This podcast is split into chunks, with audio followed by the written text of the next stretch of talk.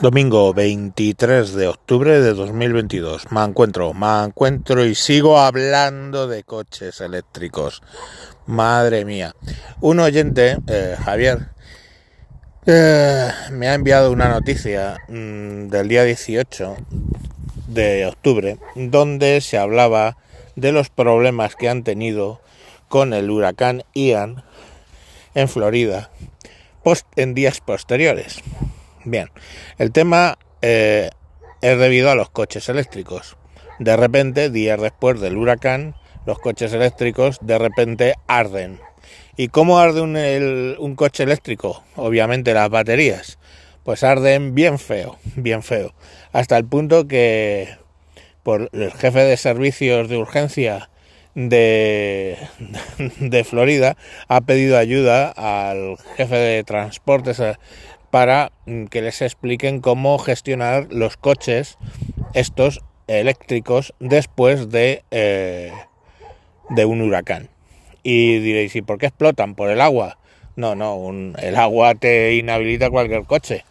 Pero esto es lo que ocurre, es que estamos hablando de agua salada. Eh, en un huracán sube las mareas hasta bien dentro de la población y eh, inunda los garajes e eh, moja o inunda los coches eléctricos. Y el problema es que cuando el agua se va, lo que queda es sal, mogollón de sal que es tremendamente corrosiva y empieza a corroer las baterías hasta el punto que, bueno, pues empiezan a arder.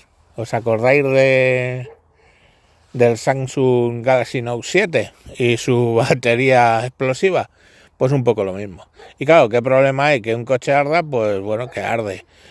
Pero la cuestión al final es que un coche de gasolina que arde, o de gasóleo, los bomberos estiman que se eh, apaga con entre 1000 y 5000 litros de agua. Para los coches eléctricos, pues se puede dar el caso de echarle 11.000 litros de agua encima para conseguir apagarlo y que luego simplemente porque que continúa la corrosión vuelva a arder las células que no se hayan incendiado. Entonces es un problemón de cojones. ¿Qué es lo que ha pedido el jefe de emergencia de Florida? Que por favor saquen los coches que se hayan mojado, coches eléctricos que se hayan mojado, los saquen a la calle, no los dejen en los garajes para evitar problemas mayores. Claro, porque si se incendia en un garaje, pues tenemos un incendio de un edificio. Y no creéis que esto es una fruslería. Estamos hablando de que hace unos días, eh, bueno, hace un, unos meses, se hundió un barco entero, un barco que iba transportando, eh, se dice, coches eléctricos de gama alta. Eh, a ver, Teslas. Bueno, en realidad incluían algún Porsche, Bentley, Audi, Lamborghini, pero todos de baterías eléctricas. ¿Qué pasó? Que llevaba 4.000 coches en el barco y pues de repente mmm, algo ocurrió que empezaron a arder y todo apunta en la investigación que fue por unas baterías de coches hasta tal punto de que ya eh, la naviera esa ha dejado de transportarlos y a nivel mundial se pide que se establezcan unas regulaciones distintas para transportar este tipo de vehículos frente a los vehículos de combustión interna.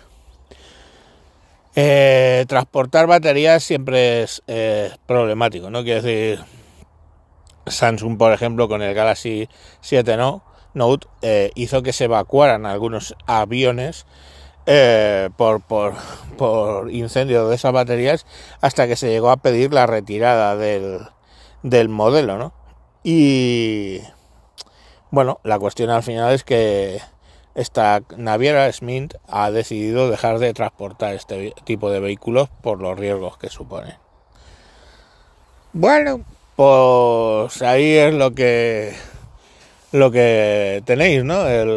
Las ventajas y los beneficios inmensos de los coches eléctricos. Eso sí, en vuestra ciudad no contaminan, ¿eh? Contaminan allá donde tenéis vuestra central nuclear, allá donde tenéis vuestra central gasística, allí donde hay una térmica produciendo electricidad, o cargándose valles haciendo pantanos, ¿no? Pero tranquilos que en vuestra ciudad no van a contaminar y os vais a sentir genial porque vais a respirar un aire puro que te cagas. Bueno, perdón, excepto si se queman uno o dos cochecitos de estos que digamos que llenan un poco todo de humo. Pues nada, que, que lo disfrutéis. Seguiremos con el tema, es que le he cogido gusto.